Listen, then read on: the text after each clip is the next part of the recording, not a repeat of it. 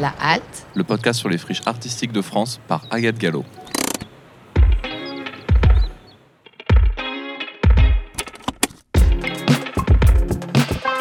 un podcast de quartier libre.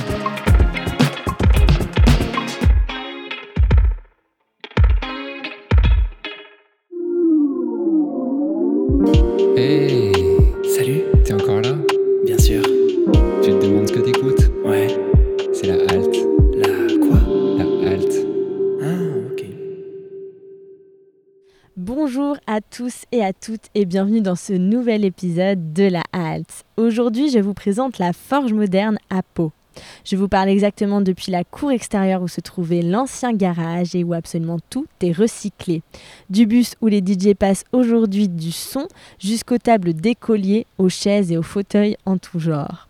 Autour de moi, 16 ateliers d'artisans créateurs aux multiples disciplines. Stuc marbre, céramiste, photographe, illustratrice, marqueterie de paille, menuisier et j'en passe. Ce sont les frères Garms, fondateurs du lieu, qui m'ont accueilli dans cet endroit incroyable. Créateurs de l'association La Forge Moderne, ils coordonnent tout cet écosystème et ont ouvert le café convivial Le Barnes. Héritiers de ce patrimoine hors norme, ils rêvent d'un lieu où liberté, convivialité et art s'entremêlent. La Forge Moderne se situe à côté de la gare SNCF et à quelques pas seulement du centre-ville où l'on peut monter en funiculaire rien que ça. J'ai été subjuguée par ce lieu et j'espère que vous aussi, il vous donnera envie d'y faire un tour.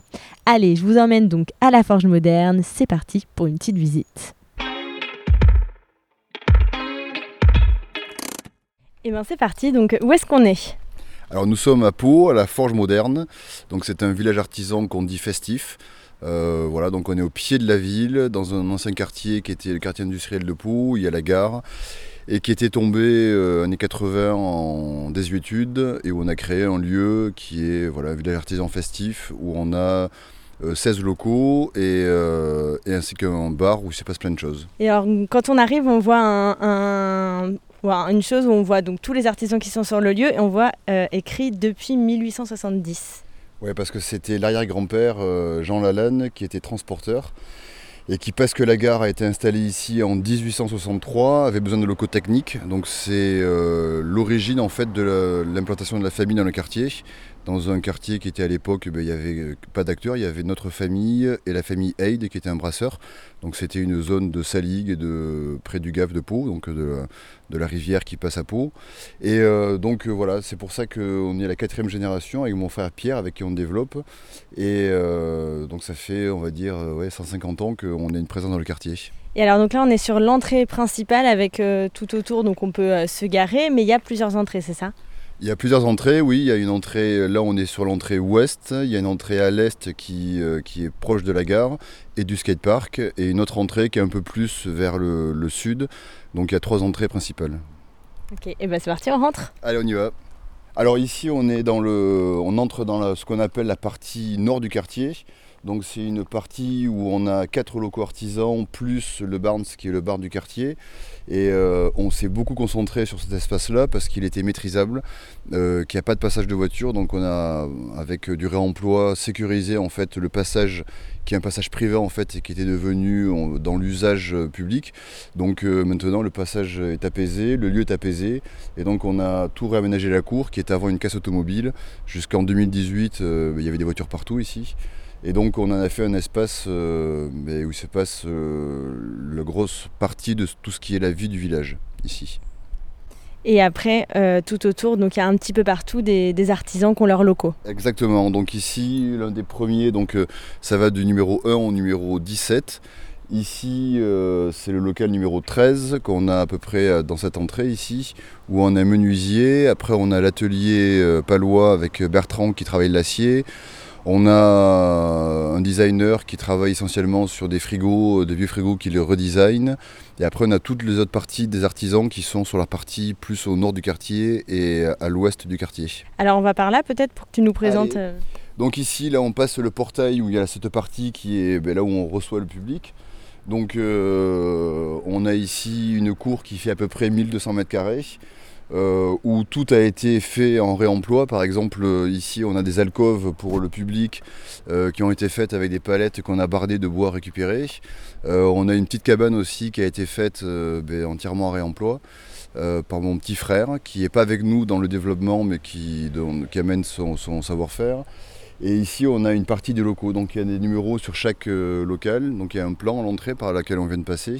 Et donc euh, on a ici quatre ateliers, on a ce local au fond qui est un peu le local, on va dire, la, salle des fêtes, où on a fait plein de choses, des concerts, des, euh, on reçoit des AG aussi ici, on fait, on fait plein de choses. Et le bar qui est sur la gauche ici, dans un ancien magasin de canoë kayak, qui a arrêté et donc qui a été réinvesti, et tout aussi en réemploi.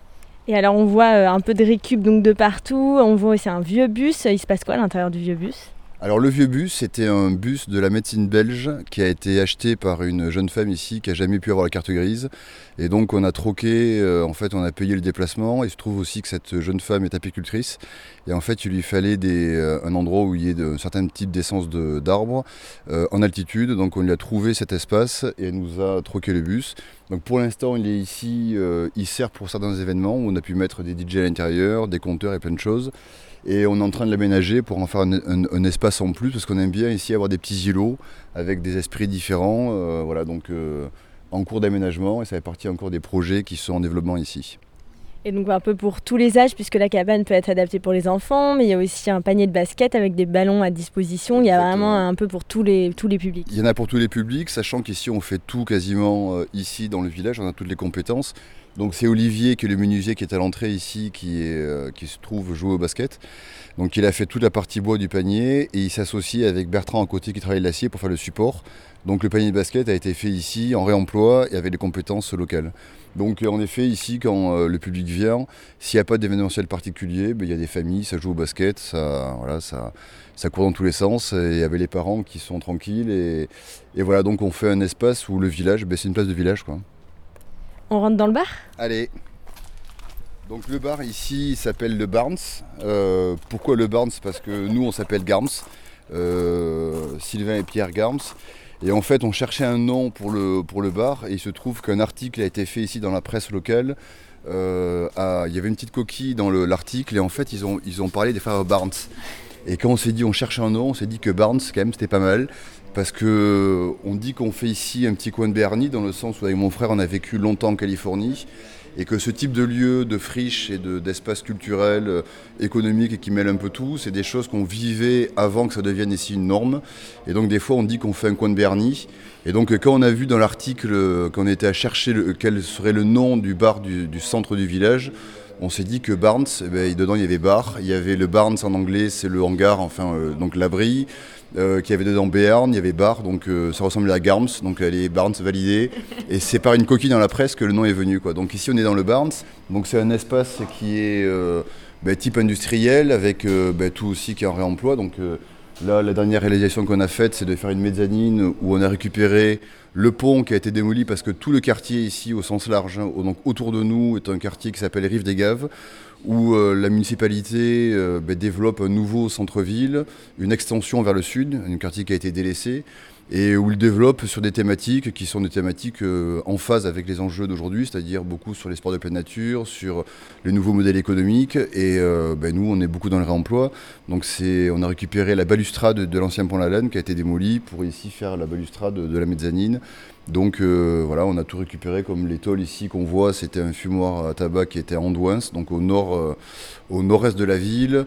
On a une scène qu'on a fait aussi entièrement en bois, qui était un chantier d'une maison d'un plancher qui a été déposé, qu'on a récupéré. Euh, le bar, ça a été soudé par l'artisan qui est en face, Bertrand, dont j'ai déjà parlé. La structure pour tout ce qui est toilette, ça a été fait par le menuisier en face. Donc voilà, tout a été fait euh, ben, avec des compétences locales et avec des matériaux qu'on a récupérés à droite à gauche. quoi. Et on voit un portrait. Ouais, le portrait, c'est Jean Lalanne, donc c'est euh, le fondateur des Transports Lalanne qui s'est installé ici en 1870. Et donc c'est un graffeur de- euh, très talentueux de Bordeaux, Mas, qui nous a fait le- ce portrait ici parce que c'est ben, pour ancrer aussi le, le cœur du village un peu dans son histoire. Donc ben, le portrait du grand-père avec ses moustaches, euh, c'était bien placé ici. Quoi. Voilà. il a sa place. On va continuer, peut-être qu'on peut aller au fond de cette cour pour aller voir, ben, il y a une, euh, on est ici au bord de l'Ousse, c'est une des rivières qui, euh, qui passe au bas de la ville. Et donc le, cette partie nord du quartier va jusqu'à l'Ousse. Donc on a une petite terrasse au-dessus de l'Ousse et on est commencé par euh, cette partie parce qu'à l'époque, jusqu'en 2018, donc j'avais dit que la course était en- une casse automobile et il y avait un garagiste installé dans ce local. Et donc cette partie, c'était un peu la vitrine du quartier sur la ville, puisque là on donne sur le bord des Pyrénées, le nord de la ville, qui est le, on va dire, le cœur de ville et le centre-ville historique. Et cette, euh, ben, cette vitrine quelque part, ben, elle était occupée par le garagiste et que ben, voilà, on voyait de la de l'avenue Gaston Lacoste qui de l'autre côté de l'Ousse, on voyait ben, un amoncellement de pneus, de moteurs, etc. Et donc ici on a on a dû tout nettoyer, euh, décaisser pour euh, dépolluer le sol et faire un espace qui soit ben, agréable ici au bord de, bord de la rivière avec beaucoup de végétation. Donc euh, ce- cette petite partie ici du quartier, tout à fait au nord, est un peu emblématique de la mutation du quartier. Donc euh, voilà, donc ici, ben, tou- toujours pareil, on, on a tout récupéré ici, il n'y a eu ben, aucun achat de matériaux. Alors je suis désolé, c'est pas très bien pour le bâtiment, hein, pour la croissance, mais on fait différemment. Quoi. Non, mais c'est hyper bien parce qu'on voit aussi, euh, on voit vraiment l'aspect euh, de l'ancien bâtiment et en même temps euh, tout est récupéré, donc pas besoin de, de faire d'achat à côté.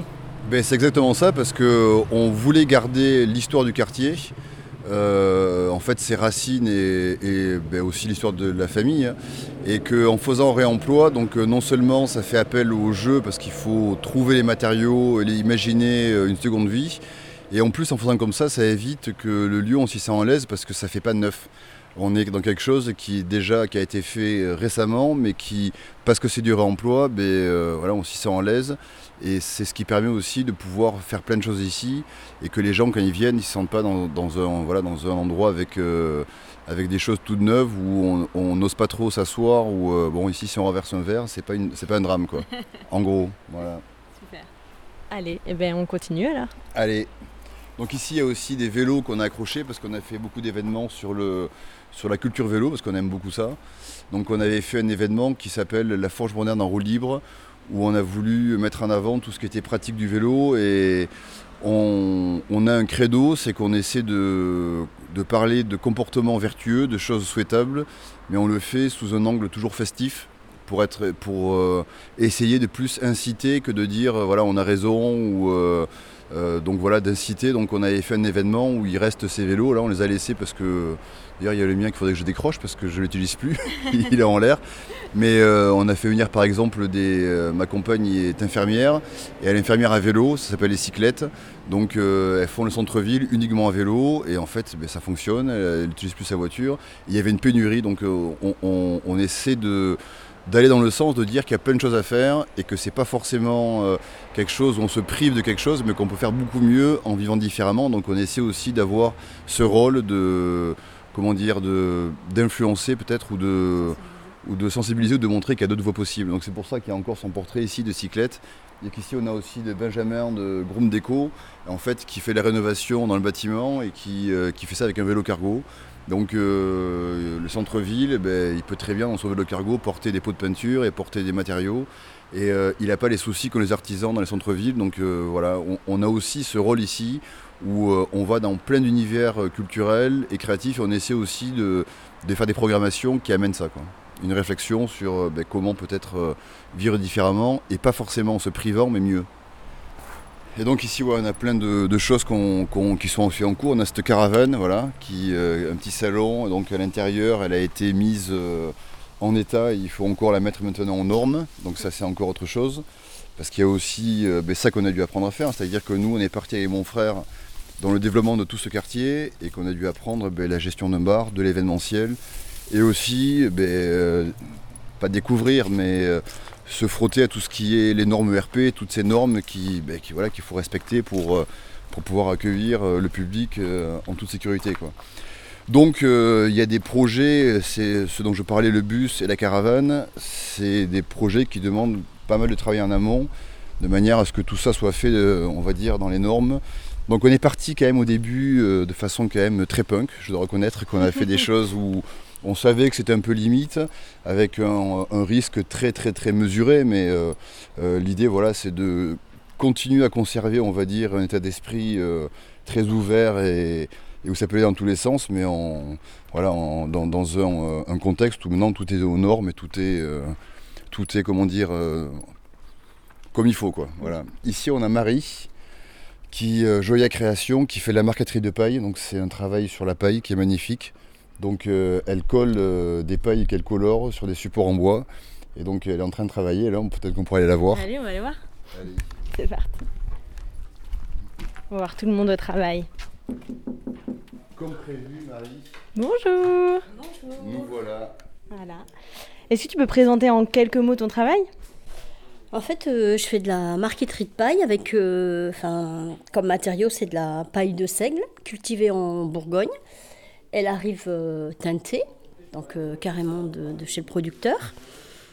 Et avec ces pailles, ben, je fais euh, des objets de décoration, que ce soit des panneaux muraux, des miroirs, des plateaux de table, un peu tout.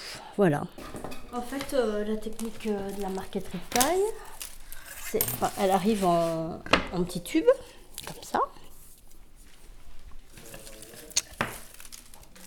Avec un couteau à bois, on l'écrase en fait. Donc, avec l'ongle, voilà, je démarre. Et après, je l'ouvre.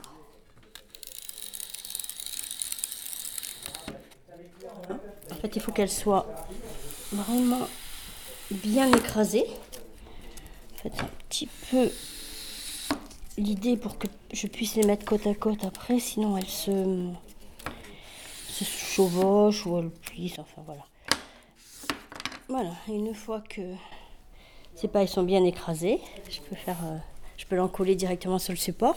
Donc je pars sur un, un motif. Là, ça va être un centre de table. Donc j'ai dessiné un peu les lignes, parce qu'en fait, euh, c'est plutôt les rythmes, hein, c'est des rythmes qu'on donne euh, pour avoir... euh, Il y a un sens, enfin il y a une fibre. Donc du coup, en changeant les rythmes, ça donne... ça accroche mieux la lumière. Voilà, en fait, ça brille naturellement, puisqu'il y a de la silice dessus. Donc euh, un petit coup de chiffon pour bien enlever la colle. Et ça brille. Trop beau. Voilà. Et on peut voir votre travail quelque part? Euh, bientôt dans une galerie à Biarritz. Après, non.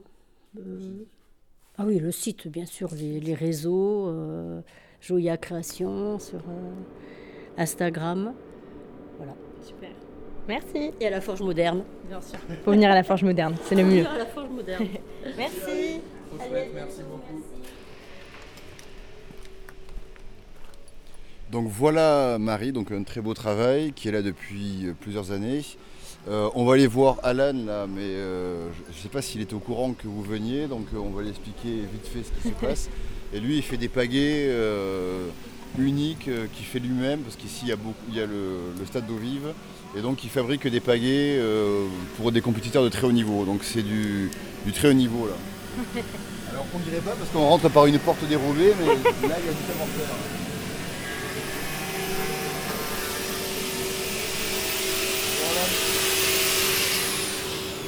Comment ça va?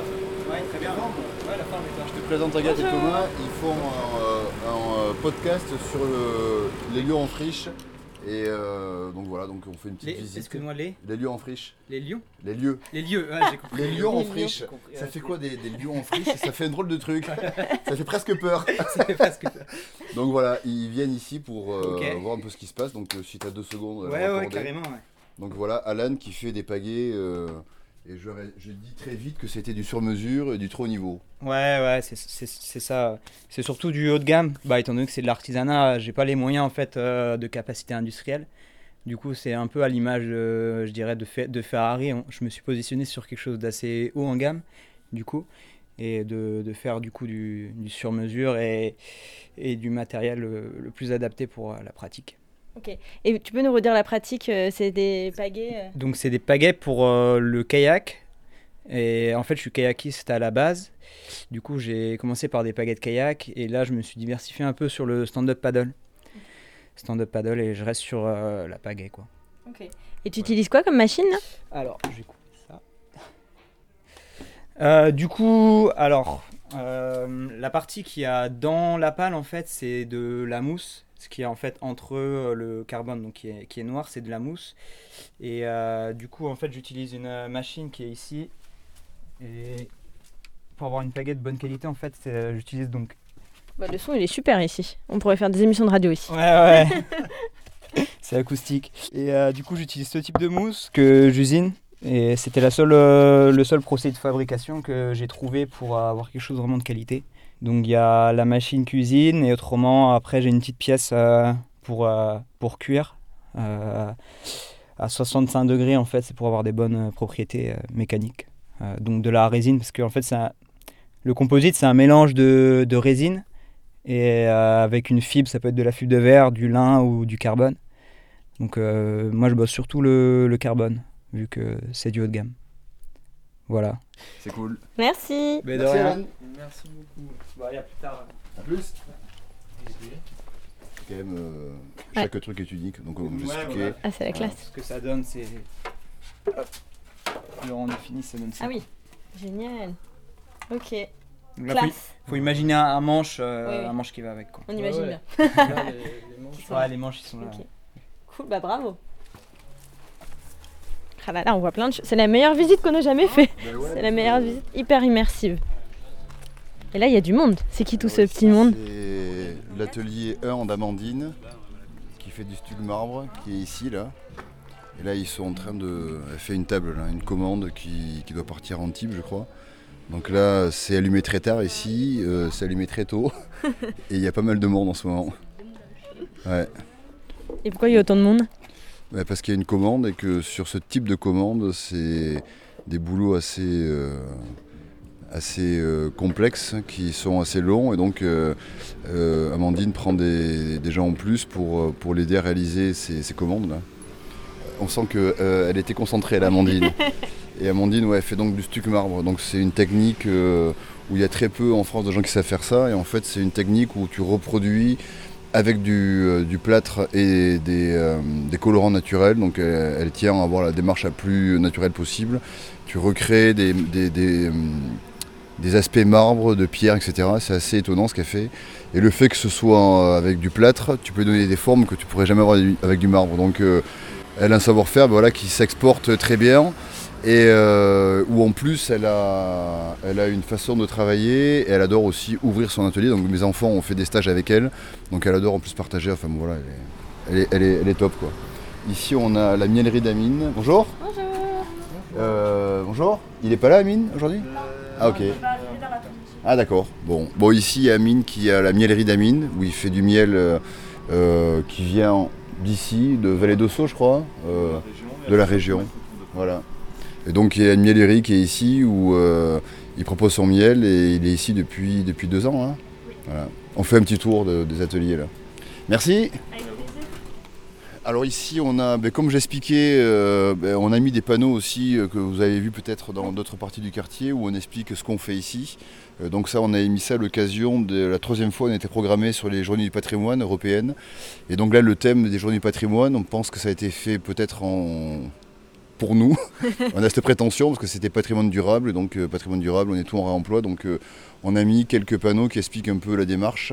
Et donc là, j'ai expliqué que c'est euh, un quartier qui se fait dans, on va dire que c'est une mutation plus qu'un quartier qui change de, façon très rapide, une friche. Ici, on a encore des ateliers occupés par des anciens qui sont là depuis peut-être 20-30 ans. Donc là, on a un couvreur, on a un maçon. Ici, on a un peintre dans le local numéro 11. Et donc, il y a ici euh, ce quartier qui évolue euh, avec une dynamique très forte, mais sur la durée. Enfin, pas mais et, parce qu'on aime bien aussi l'idée que ce village artisan, ce soit pas conceptuel.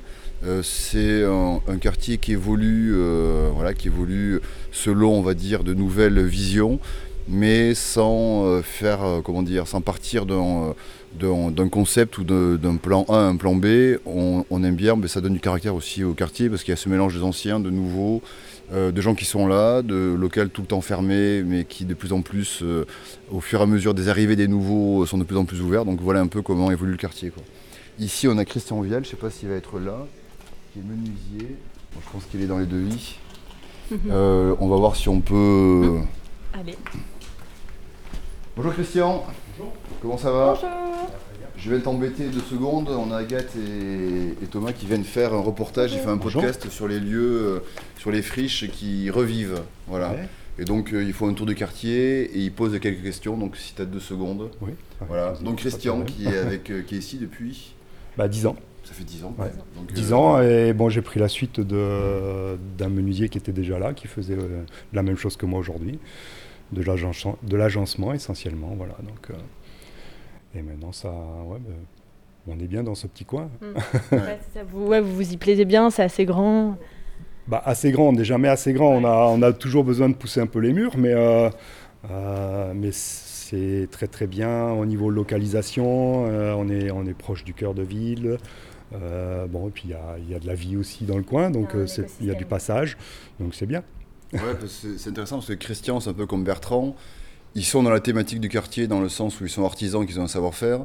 Et que comme Christian, ils ont vécu le quartier euh, à une autre euh, époque où en fait, euh, clairement, on était menacé d'être d'être rayé de la carte parce que ça n'allait plus dans le plan de développement en général.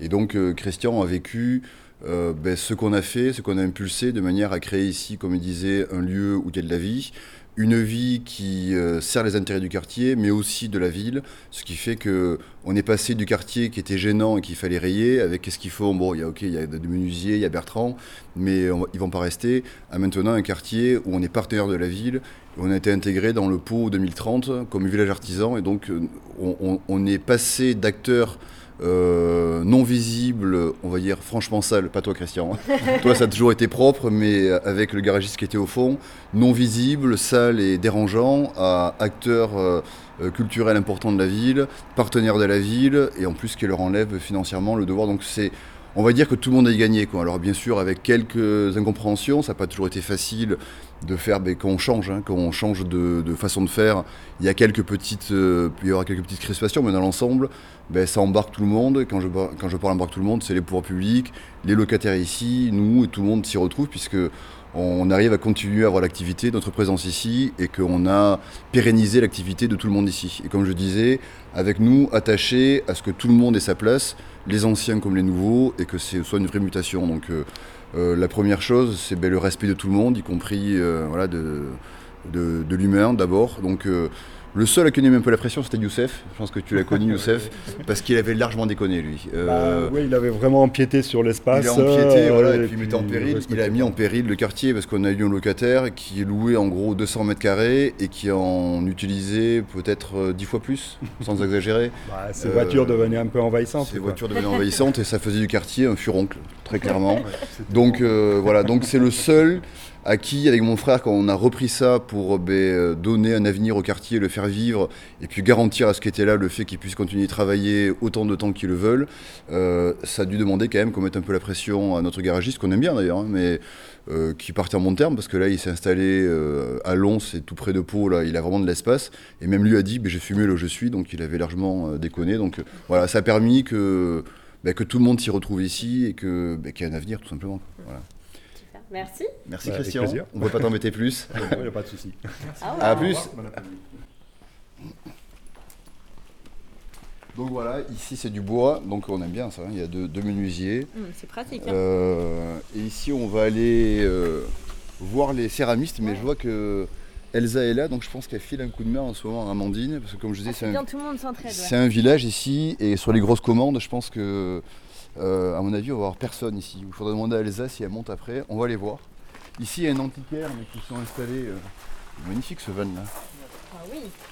Alors, on va voir s'il y a quelqu'un. Donc ici, il y a un photographe, une photographe euh, et un antiquaire, donc Jens et Angelika Wedner, qui sont ici depuis pas très longtemps. Ah ben non, ils sont pas là. Donc ici, il y a l'atelier, mais il n'est pas là non plus. C'est. Non, c'est Patrice qu'on a vu tout à l'heure qui est le photographe. D'accord. Donc ici, ils ne sont pas là et on va faire le- tout le quartier jusqu'au bout. Et après, euh, il faudra demander s'ils viennent dans leur atelier et de voir quand est-ce que voir. vous allez pouvoir les voir. euh. Mais donc c'est pas mal, on arrive presque à voir pas mal de- d'acteurs ici. Ouais, c'est génial. Et donc ici pour finir, on, on- on arrive sur la fin du quartier de la partie sud, on va dire. Donc là, c'est la troisième entrée dont j'ai parlé, qui va vers le skatepark, qui est, qui est tout nouveau à Pau, qui est un très beau skatepark. Bonjour. Ici à l'école euh, installée la SCAB, qui est l'école de skate qui s'occupe du skatepark. Donc euh, c'est intéressant parce que c'est Florian Perrin qui avait une histoire de corne. Il faisait un travail artisanal très beau. Et en fait, il se trouve qu'il est aussi skater et qu'il a passé son diplôme pour donner des cours. Et donc ce local est devenu le local de l'association qui gère les, cours de skate. On aime bien ça parce qu'on essaie aussi, nous, d'avoir une réflexion où on pense notre quartier, mais on le pense aussi dans une structure plus large, qui est la Rive des Gaves, avec tout ce qui se passe, et qu'on aime bien que ce soit, ben, qu'on ne soit pas isolé au milieu, mais connecté. C'est-à-dire que ben, c'est très bien qu'on ait l'école de skate qui donne les cours, qui soit ici. Ça crée des synergies et plein de choses à imaginer pour le quartier. Et donc ça, c'est là où il y avait la forge, l'ancienne forge, puisque là, c'est les écuries qui étaient les écuries des transports à l'époque. Donc là, il y avait les chevaux des transports la laine. Et la forge euh, dont- qui donne le nom au quartier, euh, à l'association de la forge moderne, se trouve, enfin se trouvait plutôt dans ce local. Il y en a les vestiges. Et donc là, c'est un local. C'est dommage que c'est pas ouvert parce qu'il est très beau celui-ci. Il fait un peu euh, new-yorkais, un peu. Mais euh, là, il est fermé. Ils sont, ils sont pas là. Et donc voilà. Donc on a ces locaux qui étaient avant les, trans- les, les écuries des transports la laine. Et là aujourd'hui c'est quoi? Et là maintenant, c'est les services logistiques de la ville. Et qui doivent euh, peut-être déménager d'ici quelques temps, donc peut-être qu'on pourra avoir des infos là, mais c'est discuté pour, parce qu'ici il y a une servitude donc depuis très longtemps qui fait que cette partie, comme j'expliquais, on en développe moins parce qu'on a cette servitude qui fait qu'on ne peut pas aménager ici ou plus difficilement. Voilà, Super. Bah, merci beaucoup pour cette visite. donc là on a vu l'étendue du quartier, mais ça veut dire qu'une fois que les services de la ville, ce qui est prévu, on discute avec eux, ils doivent déménager. On peut imaginer qu'on peut ici aussi euh, proposer des concerts, euh, plein de choses, euh, des marchés artisans comme on a déjà fait, dans toute l'étendue du quartier, mais pour l'instant on est concentré dans la partie où on a la maîtrise du foncier. quoi. Ce qui est Voilà. déjà pas mal. Ce qui est déjà pas mal, ouais. Merci beaucoup pour cette visite. Eh bien avec plaisir. Véritable histoire familiale, nous décidons de nous poser dans le bar Le Barnes avec les frères Garms pour en savoir davantage sur la naissance de ce lieu à l'époque de leur grand-père et sur le projet qu'ils imaginent aujourd'hui pour la forge moderne. Discussion autour d'un café sur ce qu'ils ont construit depuis leur arrivée et la création de l'association en 2015. On écoute ça. Je suis euh, Pierre Garms, euh, donc euh, le frère de Sylvain, l'aîné de la famille. Et Sylvain, donc euh, le petit frère de Pierre. Et euh, on développe les deux la forge moderne. Alors racontez-nous un peu euh, l'histoire de la forge moderne, ce que c'était avant. Alors, euh, au tout début, c'était l'arrière-grand-père Jean Lalanne qui s'installe ici en 1870. Donc, transporteur, il avait besoin d'avoir des locaux près de la gare. Donc, ça, c'était en 1870. Euh, et ensuite, euh, ben, le, le quartier a connu plusieurs périodes. Donc, l'époque industrielle avec le grand-père, enfin l'arrière-grand-père, puis le grand-père. Les chocs pétroliers qui ont sonné le glas en fait des transports la laine puisque ça fait faillite années 84 à peu près, 1984 après les chocs pétroliers. Euh, ensuite mon père a repris, c'était loué à des gens dans le bâtiment essentiellement, donc les locaux étaient fermés, loués très peu cher. Et avec Pierre donc on est la quatrième génération et on amène encore une autre, euh, une autre, euh, comment dire, une autre dimension dans le quartier, une vision avec ben, un quartier qui allie le culturel et et l'économique. Racontez-nous comment vous avez eu envie de reprendre euh, la forge et euh, en faire euh, ce que c'est aujourd'hui. Donc à ce moment-là, la, forge, ça ressemble un petit peu à une friche, puisque le- les locaux sont loués à très bas prix. Il y a des artisans principalement du bâtiment qui font du stockage. Mon père a eu la très bonne idée de louer aussi un garagiste qui a, qui a envahi les espaces de carcasses de voitures. Euh, voilà, bah, mon père a quand même bien œuvré dans le quartier pour pé- pérenniser le foncier, puisque au moins il y avait euh, des locations qui permettaient de, payer les impôts fonciers, mais c'était à peu près tout. Voilà, on était euh, dans une situation précaire. Et avec Sylvain, donc, on a l'idée à un moment donné de, transformer ce village, enfin qui n'était pas un village, cette zone artisanale en friche, en village artisan créateur. Donc en lieu et place des, des artisans qui quittaient naturellement les lieux, faillite, départ à la retraite ou autre. On, a fait venir des artisans créateurs qui avaient vocation à ouvrir euh, les rideaux et puis à commencer à travailler ensemble. Et pour donner de la visi- visibilité à tout ce monde-là, on s'est dit qu'il fallait faire de, l'événementiel culturel. Ce qu'on a fait euh, à plusieurs reprises, euh, des choses très variées, des marchés artisans, des, open air, euh, euh, tout un tas de choses qui ont permis au public palois de venir et de découvrir l'ensemble. Donc un lieu culturel festif et un village artisan euh, en, euh, en, création. Et ça, sachant qu'aujourd'hui, tout est loué, et quasiment tout le village vit avec des artisans créateurs. Et alors donc, vous avez-vous euh, décidé de vous occuper surtout de la partie bar Est-ce que vous pouvez nous raconter un petit peu l'organisation d'ici? Quelle est la structure qui coordonne le tout et comment ça fonctionne? Alors, on savait depuis le début qu'il fallait qu'il y ait aussi un bar et puis on, on va dire, une interface publique entre les artisans du quartier et, le public. Et donc, euh, tous ces lieux ont ben, un bar. Donc, euh, et puis, quand on parle de tiers-lieux, on pense aussi que le café, c'est le plus ancien des tiers-lieux et le plus logique et le plus simple. Donc, il fallait qu'il y ait un bar. Euh, et on a décidé avec Pierre de le faire nous-mêmes pour deux raisons. C'est que ben, la première, de la gestion de tout, de tout cet ensemble foncier qui est une, une indivision en fait. Donc euh, ça veut dire qu'on n'a pas nous de revenus fonciers des locaux, c'est la famille qui, euh, qui, a des loyers. Donc ça on a sauvé cette partie, on l'a pérennisé pour nous plus tard. Donc on va dire le plus tard possible. Hein. Et, euh, et, et, donc nous tenir le bar c'était deux choses. pouvoir s'assurer des revenus à court terme parce que ça devenait compliqué de, développer tout ça ben, sans revenu. Et aussi d'avoir euh, un, bar qui soit un centre un peu du village, une pièce maîtresse, et qui soit euh, cohérent avec le reste, avec l'écosystème. C'est-à-dire que si on avait laissé euh, cette partie à un acteur extérieur, ben, il, y aurait il y avait de fortes chances qu'il n'ait pas la même couleur culturelle, la même ouverture d'esprit, la même connexion avec les artisans qui sont autour. Euh, là, par exemple, euh, on a des tas de projets, dont celui de faire du bar aussi un lieu d'exposition de tout ce qui se fait dans le village. Alors, pour l'instant, on ne l'a pas fait assez. Il y a plein de choses qui sont faites par les artisans qui sont dans le Barnes, euh, dans le bar de la Forge Moderne. Mais c'est des choses qui sont, comme beaucoup ici de projets, qui se font euh, aussi dans la durée et donc euh, qu'on va faire de plus en plus. Et alors euh, quand vous êtes arrivé, vous avez réussi à vous projeter alors que c'était encore en friche. Comment vous vous êtes dit bon ça on va mettre ça ici. Racontez-nous un peu votre brainstorming entre frères pour créer cet endroit? Alors le brainstorming s'est fait principalement à mon retour des États-Unis. J'ai vécu longtemps en Californie, à Los Angeles. Et à mon retour, Sylvain y a vécu aussi trois ans. Moi, j'ai vécu euh, dix ans. Et donc à mon retour, euh, on s'est dit qu'il fallait qu'on fasse quelque chose de ce lieu. J'étais artisan créateur à une époque et euh, je pensais m'installer ici. Donc en préparant l'atelier, en rénovant l'atelier, je découvre les vestiges de l'ancienne forge de l'arrière-grand-père on se dit que ce serait dommage qu'il n'y ait, pas, cette activité euh, voilà, qui d'artisans euh, créateurs qui se fasse sur l'ensemble. Le brainstorming euh, se fait ben, chez toi un soir, on discute.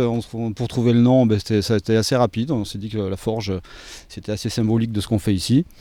des choses voilà, bien ancrées, des choses uniques qui sortent de la forge, l'histoire et moderne parce qu'on va vers quelque chose de, bah, qui est souhaitable. On trouve pour la modernité des manières de faire différentes. Et puis après, comment comment c'est venu? Bah, Ça s'est fait sur, sur du très long terme, pas à pas. Au début, c'était pas très compris. De beaucoup de gens autour qui pensaient qu'on était de, doux rêveurs. Et puis euh, voilà, on a, on a récupéré, on a fait du réemploi, beaucoup de réemploi, on a fabriqué. Et puis euh, ça a pris forme petit à petit, chemin faisant, pour euh, aujourd'hui être bah, un endroit bien organisé, malgré euh, voilà, une, euh, une, apparence qui parfois peut, peut, peut, comment, comment, on peut dire, qui peut dérouter, dérouter, certaines personnes qui ne sont pas habituées. Mais en le fréquentant, ben, on se rend compte que ben, on y est bien, un peu comme à la maison, on se l'approprie et puis euh, voilà, tout est simple. Et je pense on se sent bien, ça c'est vrai.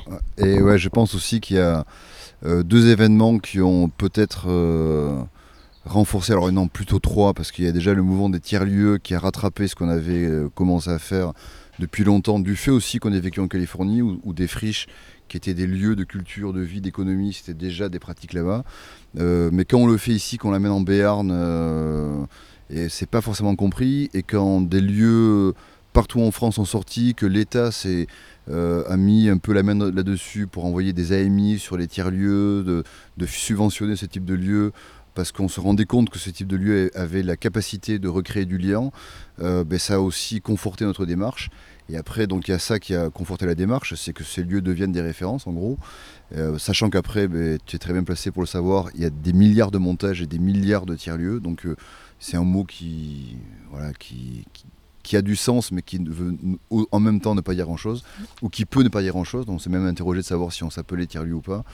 Et euh, donc, il y a autre chose aussi qui a conforté nos démarches, c'est que euh, dans, ce mouvement des, tiers-lieux, on a été un peu catalogué bobo et ce genre de, comment dire, de mise en boîte un peu facile et, qui simplifiait un peu le- les choses pour les gens qui n'ont pas envie d'aller creuser plus loin.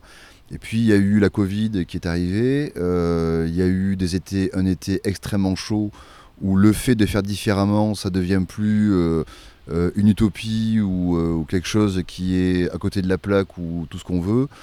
Ben, Peut-être aussi que nos démarches et la façon dont on, se développe, euh, ben, ça conforte ce type de, dé- de- de démarche et disons que ça, je pense que ça a accéléré la prise de conscience qu'on n'était pas dans un concept, qu'on n'était pas dans une mode et qu'on était dans quelque chose, alors nous par goût du jeu, par conviction aussi, et aussi très clairement par manque de moyens, puisqu'on a, tout, on a fait tout ça, on avait, on avait ce foncier familial mais dont on n'est même pas propriétaire puisque c'est une indivision, et euh, donc par manque de moyens, ce qui fait que ben, quand, euh, quand c'est le cas, euh, on, a la chance d'être joueur et d'être imaginatif, donc ça permet de ben voilà, d'arriver à faire des lieux avec très peu de moyens. Donc comme a dit Pierre tout à l'heure, avec pas mal de gens qui ne comprenaient pas. Ils disaient mais pourquoi? Euh, Pourquoi ils vont pas plus vite? Ben, Ils ont qu'à investir. Euh, comment on fait pour investir? Pour aller voir un banquier qu'on n'a pas, n'a pas de caution, pas d'apport euh, Ils ont qu'à investir, oui. C'est des gens qui, comme je disais, qui creusent pas forcément plus loin, qui s'intéressent pas vraiment, qui ont des avis très, on va dire, tranchés. Et puis voilà, on, finalement on y arrive et puis on se rend compte que même ça va plutôt très vite, puisque tout à l'heure, ben, je t'en avais parlé un peu on s'est, ren- on s'est rendu compte que on est parti sur une intuition avec l'envie qui est euh, ce cadre-là de village artisan, euh, en se disant on va, devoir aller taper à toutes les portes, on va devoir beaucoup chercher euh, euh, pour aller faire venir et faire comprendre. Et maintenant que, ben, c'est en place, que c'est compris, ben, ça va très vite dans le sens où les acteurs pour le village artisan des locataires eh ben, ils viennent tout seuls, on va dire. Euh, donc c'est le cas avec Amandine, qui est la dernière arrivée, qui fait un travail avec un matière qui est extraordinaire, de Stuc Marbre. Euh, et que même les acteurs, les propositions de partenariat, de- de- d'événements culturels, ça se fait maintenant, on va dire, plutôt de façon, euh, de façon euh, naturelle et, rapide. Quoi. Donc ça, ça veut bien dire que ce qu'on avait en tête depuis le début, ben, c'était une attente forte. Quoi. Et c'est ça qui est aussi intéressant, c'est qu'il y a une vraie part euh, artistique avec les artisans euh, créateurs, mais aussi avec une programmation. Est-ce que vous pouvez nous parler un petit peu de cette partie programmation? Alors la programmation euh, jusqu'à maintenant, et peut-être que ça va continuer pour garder une fraîcheur, on l'a fait beaucoup au fil de l'eau, au fur et à mesure des rencontres. Et nous, personnellement, on est, Pierre et moi, très ouverts sur toutes les formes de culture. On a une mère qui avait une école de danse, tout à l'heure j'en ai parlé, avec un, grand-père, un arrière-grand-père qui était un artiste connu ici, un grand-père musicien. Donc on a, même dans, nos, dans notre généalogie, côté paternel, le, côté entrepreneur et côté maternel, le côté artistique. Et donc on est curieux de ça, donc on avait envie aussi que le lieu, euh, il s'ouvre aux gens en fait curieux. Et quand on est curieux, en fait, on va pas on va pas se cloisonner un type culturel. Donc on aime bien croiser les univers. On aime bien aussi faire venir ici. On a fait par exemple un concert où c'est l'orchestre de Pau qui est venu jouer du David Bowie. Donc c'était un moment où on se rend compte qu'en ayant ce type d'approche, euh, ben, la culture prend une autre tournure et va toucher un public qu'elle n'aurait pas forcément touché parce que l'orchestre de Pau qui joue David Bowie, euh, par exemple, euh, ça va être des gens qui sont abonnés à l'orchestre de Pau et qui sont habitués à voir ces musiciens jouer du classique, qui vont les voir jouer dans un autre registre. Euh, et ça va être des jeunes qui, parce que c'est Bowie, vont venir et peut-être découvrir que des musiciens classiques euh, sont aussi des fois sur d'autres registres. Et donc ça permet d'avoir euh, le type d'exemple où ça mêle des publics, tous les publics, et, ça fonctionne, puisque cet été on a eu par exemple du flamenco. Alors c'est du flamenco andalou, on va dire flamenco puro, le flamenco qui n'est pas forcément facile d'approche. hein. donc c'était un très beau moment, on avait trois musiciens, puis étonnant parce que moi j'avais prévenu le- leur manager que Bon, ben, vous venez euh, un 2 juillet, un soir d'été où il fait très beau, euh, les gens viennent en terrasse se prendre, euh, passer un moment, il y a des enfants, des familles, peut-être qu'ils ne seront pas forcément attentifs à la proposition, et on est attaché, nous, au respect des artistes, à ce qu'ils font. Il me dit, aucun problème, ils vont s'adapter, et en fait, c'était encore une proposition qui est très différente de tout ce qu'on a fait, et le résultat, c'est que le public qui vient ici, ben, voilà, c'était tellement puissant que ça, ça, ça a bien réagi, ça fait une soirée magique. Euh, une semaine après, on a fait un spectacle de magie avec Nicolas Ray, qui est un, un magicien qui vient de Toulouse, une reconversion, qui était avant ingénieur, qui est devenu magicien. Donc il a fini par réussir sa vie. hein. Et euh, il est arrivé ici, il nous a fait un spectacle où là, c'était, ça avait rien à voir. Euh, on a fait... Dernièrement, c'était du, du théâtre, théâtre, théâtre d'impro. On a eu de la danse, donc c'est très varié. Voilà, c'est pas uniquement de la musique. On a eu du métal progressif, un groupe de Bordeaux, Altesia, qui ont mis le feu ici, qui était très bon. Euh, cette semaine, on a du rap avec la ville. Donc voilà, donc en fait, on, aime euh, aller dans tous les univers et si possible de croiser ces univers aussi. Pour des rencontres et puis mêler les publics. Peut-être nous parler de, euh, de ce que vous avez envie que ça devienne dans les quelques années à venir. Peut-être si euh, la halte revient dans 5 ans, euh, qu'est-ce que vous rêverez de voir ici? C'est une très bonne question. Alors, il y a- déjà des questions par rapport à l'urbanisme et comment nous, on se pense espace privé, mais qui a aussi une émotion publique. Donc, on a très envie, et on en parle avec les services publics, qu'il y ait une piste cyclable qui permette de rejoindre le centre-ville jusqu'à tous les espaces naturels, dont le lac d'Arécy qui sont en train d'aménager. Donc, c'est au bord du Gave, la, rivière qui passe au sud de Pau. Il y a un lac qui est magnifique et on rêverait de voir une piste cyclable aménagée qui passe par chez nous, donc travailler avec eux. Euh, il y a aussi, on aimerait qu'il y ait des résidences d'artistes aussi euh, à terme. On aimerait mutualiser aussi certains locaux parce qu'on se rend compte qu'il y a pas mal d'activités qui, qui nécessitent peu d'espace. Donc euh, nous, plus on a de savoir-faire ici, mieux c'est. Cette envie-là. Euh, après, euh, euh, on rêverait de faire venir beaucoup d'acteurs, d'artisans aussi, s'ouvrir à l'extérieur. Enfin, il y a des milliers de projets. Tu parlais des, pouvoirs publics, et ça c'est quelque chose que- qui- qu'il faut, qu'il aborder, dont, il faut parler quand on parle de tiers-lieux, parce qu'il y a, peu de choses qui peuvent se faire sans, euh, une collaboration, en tout cas une discussion euh, avec les pouvoirs publics sur les projets.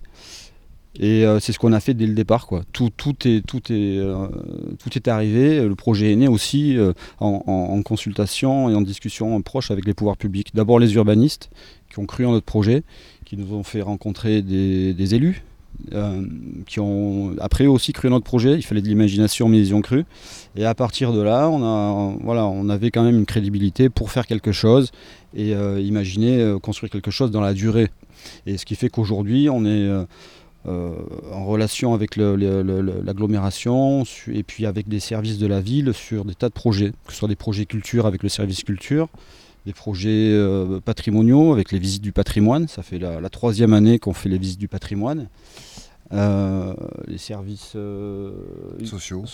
sociaux, avec le le CCAS. CCAS. On a, fait- on a reçu euh, des groupes l'art en partage, voilà, sur des publics en, en difficulté qui se retrouvaient grâce à l'art ici. Enfin voilà, donc on travaille aussi en collaboration avec les, les pouvoirs publics. C'est une des dimensions euh, quand on crée un tiers-lieu. Pour ceux qui s'intéressent au tiers-lieu, surtout ne pas avoir peur d'approcher les responsables de, de, de, de, de l'agglo euh, concerné pour voilà, expliquer ce qu'on fait.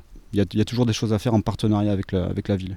Pendant notre visite guidée, nous avons déjà rencontré pas mal de monde, mais j'avais aussi envie de vous présenter Bertrand de l'atelier Palois, créateur d'objets en métal, Olivier de l'établi d'Ernest, menuisier, et Amandine de AA Matière qui fait du stuc marbre. Bertrand. euh, ça fait une dizaine d'années que je suis ici. J'ai un passé de marin. Je naviguais pendant 10 ans sur euh, des bateaux de commerce. Et depuis une dizaine d'années, j'ai ouvert cet, atelier où je fabrique des objets euh, en métal.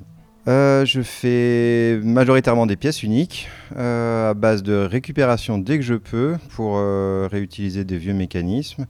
Et après, euh, je travaille pour des particuliers ou des petites entreprises, des bars ou des restos qui veulent euh, du mobilier qui sort un petit peu de l'ordinaire. Ça peut être euh, des tables, des chaises, voire même des lampes pour, pour faire des choses qu'on voit pas ailleurs.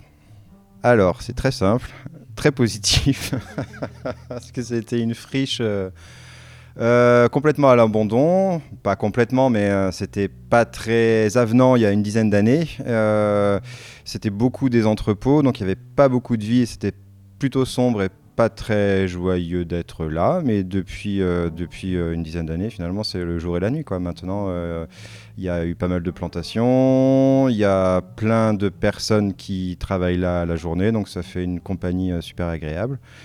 Et, euh, et euh, c'est très positif, ouais.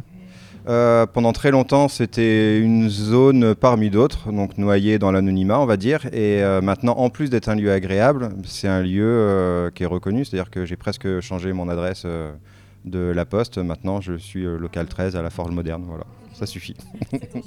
voilà. Pas mal. Et tu as aussi donc, un beau bureau avec une, une porte un peu dérobée. Oui, c'est une armoire sans fond. donc quand on arrive devant et que la porte est fermée, on on n'a pas l'impression que c'est une porte, mais plutôt une- un placard euh, qui s'ouvre sur des objets parce que c'est mon showroom derrière. Voilà. Pas mal de showroom. Oui, Eh ben merci. mais de rien. Alors, donc, je suis Olivier Andrieux, euh, donc menuisier depuis 4 ans, installé à la Forge Moderne depuis 4 ans, ancien cadre commercial en reconversion. Bah, déjà, c'est une expérience en termes de euh, dynamique, de synergie des, euh, des différents créateurs de- des lieux. Euh, on est tous en reconversion, tous des univers différents, et donc chacun amène quelque chose aux autres, donc c'est vraiment, vraiment chouette. Et après, la dynamique inscrite par les, deux frères Garms est vraiment positive et, et pousse tout le monde à aller dans le même sens et euh, dans cette logique de, de créativité et, à la fois de bonne ambiance. Bah, déjà, on sait exactement euh, qui fait quoi, euh, ce qui fait que quand on a un besoin, on sait vers qui aller. L'avantage, c'est que on est quand même beaucoup à avoir des, des choses en commun. Moi qui fais du meuble, je peux avoir besoin des pieds métalliques de Bertrand à côté. Je peux avoir un dessus en stuc marbre d'Amandine ou euh, la marqueterie de paille de Marie. À côté de ça, euh, j'ai également ma femme qui est architecte d'intérieur, donc à la, forge, qui, euh, qui peut être amenée à placer nos produits, nos créations. Donc euh, ben, on se côtoie, avec ma femme évidemment plus, mais les autres, on est dans l'intérieur du village avec le bar, c'est un lieu de rencontre. Donc on a toutes les occasions possibles pour pouvoir discuter de nos projets et de voir ce qu'on peut s'amener les uns aux autres. Alors, euh, je m'appelle Amandine Antunes. J'ai euh, créé euh, l'atelier AM en 2018. Et ben, en fait, la particularité, c'est que nous, en fait, on travaille le stuc marbre. Donc, c'est une technique, une technique ancienne qui date du 16e, 17e siècle, avec voilà, du, plâtre, de la couleur, donc couleur de terre, des ocres, des plantes. Et en fait, avec cette technique, eh ben, on imite le marbre, voilà, comme ça se faisait au 16e, 17e, dans les palais, dans les châteaux et tout ça. Et en fait, aujourd'hui, ben, on essaie de, euh, voilà, vraiment de, euh, donner euh, une nouvelle utilisation de, ce matériau et en faire quelque chose voilà, d'un peu plus innovant et, avec des applications un petit peu décalées. Et, donc, donc voilà, donc en fait, ici, c'est un atelier où on crée, où on fait de la recherche et du développement, autour, surtout aut- autour des, des plantes, donc de la couleur végétale, donc naturelle. Donc là, ici, en étant à la forge, ben, euh, voilà, je cueille des plantes euh, qui, sont, euh, qui sont à proximité de l'atelier en fonction des saisons. Ça va être des plantes invasives, la renouée du Japon par exemple, l'arbre à papillons qui pousse partout dans les friches. Il va y avoir également enfin, voilà, tout un tas de plantes en fait, qui sont en, abondan- en abondance et plutôt que de les couper, de les, de les jeter, ben, en fait, on peut les récupérer, en extraire de la couleur. Et c'est ça qui nous permet de, de colorer le plâtre et vraiment d'avoir des, des couleurs hyper naturelles, euh, assez inattendues. Et, voilà. donc là, on se place vraiment en observation euh, de, de cette couleur euh, qui se déplace dans le marbre, dans, le- plâtre et euh, qui donne des effets de marbrure euh, assez, euh, enfin, assez chouettes. Quoi. On découvre, quoi. c'est la surprise. Et tu disais que vous n'êtes pas beaucoup en France à faire euh, euh, cette technique. Oui, en fait, on est, très peu nombreux euh, parce que, euh, euh, bon, on est, moins d'une dizaine hein, à, travailler le stuc marbre et à vraiment comprendre, avoir cette compréhension de la matière et de ses différentes applications. Donc, donc, en fait, c'est-à-dire que la technique est, est restée tellement secrète pendant des siècles que finalement, elle s'est pas transmise voilà, de manière, euh, dans, dans- les écoles et tout ça. Donc moi, en fait, quand j'ai appris, ben, j'ai juste eu une petite initiation de, de deux semaines. Et après, ben, c'est vraiment un travail personnel euh, d'expérience, de, de manip, enfin voilà, où on teste la matière. C'est vraiment l'expérience personnelle de, de la matière. C'est pour ça qu'on est si peu nombreux. Bah, là, c'était un petit peu l'espace euh, rêvé parce que euh, bah, justement, moi, j'aime bien travailler avec les portes de l'atelier euh, ouvertes pour que justement faire découvrir le, le travail de cette matière qui est assez méconnue encore. hein. Et, et puis, ben voilà, c'est vrai que c'est un- une matière qui, en plus, on peut dialoguer avec plein d'autres matières. Enfin, c'est vrai qu'on a du plâtre, on a des personnes ici qui travaillent le bois, qui travaillent le fer. Euh, on est tous, on travaille tous finalement aussi la, couleur, que ce soit à travers la photo, la, enfin voilà, euh, la céramique. Donc du coup, c'est hyper riche parce que euh, riche en collaboration, riche humainement parce que ben voilà, on a aussi cette petite place centrale où, on peut échanger, où voilà, on va parler aussi voilà de notre quotidien de, création, de, réalisation de commandes, etc. Et puis voilà, puis c'est un lieu festif, donc ça c'est bon aussi pour nourrir la création, l'inspiration et, et voilà. Puis le cadre est, est juste complètement approprié. moi, pour me, en tout cas pour ma création. Ouais. En tout cas, c'est très très beau. Euh, je montrerai aux auditeurs des images puisque c'est vrai que c'est difficile à, voir en, version euh, audio. Euh, peut-être si les auditeurs auditrices ont envie de voir ton travail, est-ce qu'il y a un endroit où ils peuvent aller se renseigner? Ben, oui, alors je suis ben, sur Instagram, j'ai AA Matière. et sinon, le site internet qui, qui est en cours aussi, www.aamatière.com. Merci beaucoup. Merci à vous. Et rien de mieux pour vous plonger dans le lieu que de vous emmener à la soirée Battle de MC dans le bar de la Forge Moderne qui était organisée dans le cadre de Pau Validé. Allez, on y va. Dès que le battle commence, de MC faudra se rapprocher. Les trois membres du jury sont dans le public. Monsieur Rob, Monsieur Pablo et Small Ace. Ils seront les trois à assurer et à être mandatés pour élire les vainqueurs de chaque battle. Pau, j'espère que vous allez la vibe, que vous allez jouer le jeu, que vous allez vous rapprocher. On démarre dans quelques instants le battle de MC dans le cadre du festival Pau Validé. Merci à tous.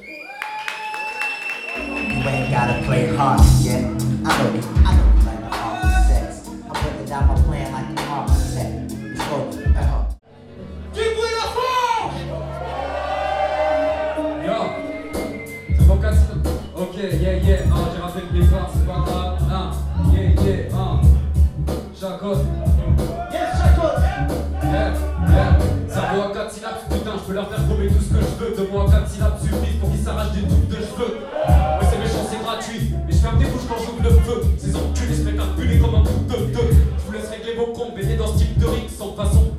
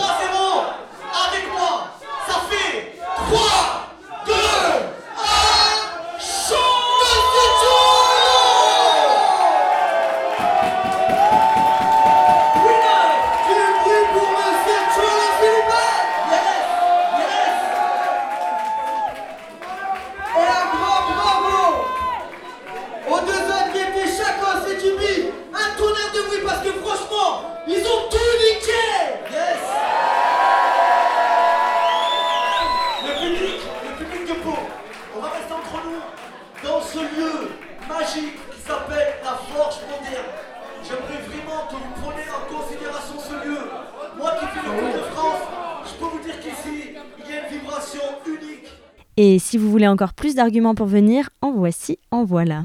Alors, qu'est-ce qui se passe ici? Il se passe beaucoup de choses. Si, euh, des gens ne connaissent pas et qui veulent venir euh, en semaine, ils peuvent euh, regarder ce que, font les artisans créateurs. C'est simple, on peut aller sur l'Instagram de la Forge Moderne, sur le, on a un site, on a un Facebook, on sait bah, très facilement qui, travaille ici et qui fait quoi. On a des portes ouvertes en décembre qui vont permettre aux gens de venir voir ce qui s'y passe aussi. Donc il y a, cette, dimension. Et puis après, on peut venir avec... avec son, euh, ses, potes, on peut venir avec euh, ses, parents, ses enfants, euh, en terrasse ici ou à l'intérieur pour boire une bière, boire un café, écouter de la musique. Enfin voilà, il y a beaucoup de choses. Alors déjà le gros avantage c'est quand même le bar qui est au cœur du village. qui fait que les gens, bah, cette crainte de venir, de ne pas connaître, ben, on vient déjà sur de la convivialité, ce qui fait que même en parlant avec les, deux frangins Garms, bah, ils se retrouvent vite à comprendre vraiment ce qu'est le- l'utilité de ce village artisan, euh, quel artisan peut amener quoi, et, forcément ça en découle euh, des visites dans les ateliers, puisqu'une fois que les gens sont dans le cœur du village, euh, ils n'ont plus peur de passer les portes et de, pousser les portes et de venir nous rencontrer, donc c'est très très régulier. Et ça permet soit d'apporter ben, des projets, soit d'éveiller les curiosités, c'est déjà pas mal. Et moi, je vous en donne qu'un. Venez rencontrer Claude le chat, ça vaut le détour. Merci d'avoir écouté ce huitième épisode de la Halte. Le tour en Nouvelle-Aquitaine est terminé et dans le prochain épisode, direction l'Occitanie. Je tiens à remercier Sylvain et Pierre pour leur accueil, à Olivier, Jordan, Bertrand, Amandine pour leur temps et leur gentillesse. Et pour suivre l'intégralité des épisodes, rendez-vous sur les plateformes d'écoute et sur quartier-libre.eu. Et si vous avez envie de suivre le voyage radiophonique, rendez-vous sur Facebook, Instagram et maintenant TikTok en cliquant Quartier Libre. En attendant le prochain épisode, je vous dis à très vite. Si vous aimez, Suivez-nous, likez partagez. et faites-nous vos retours.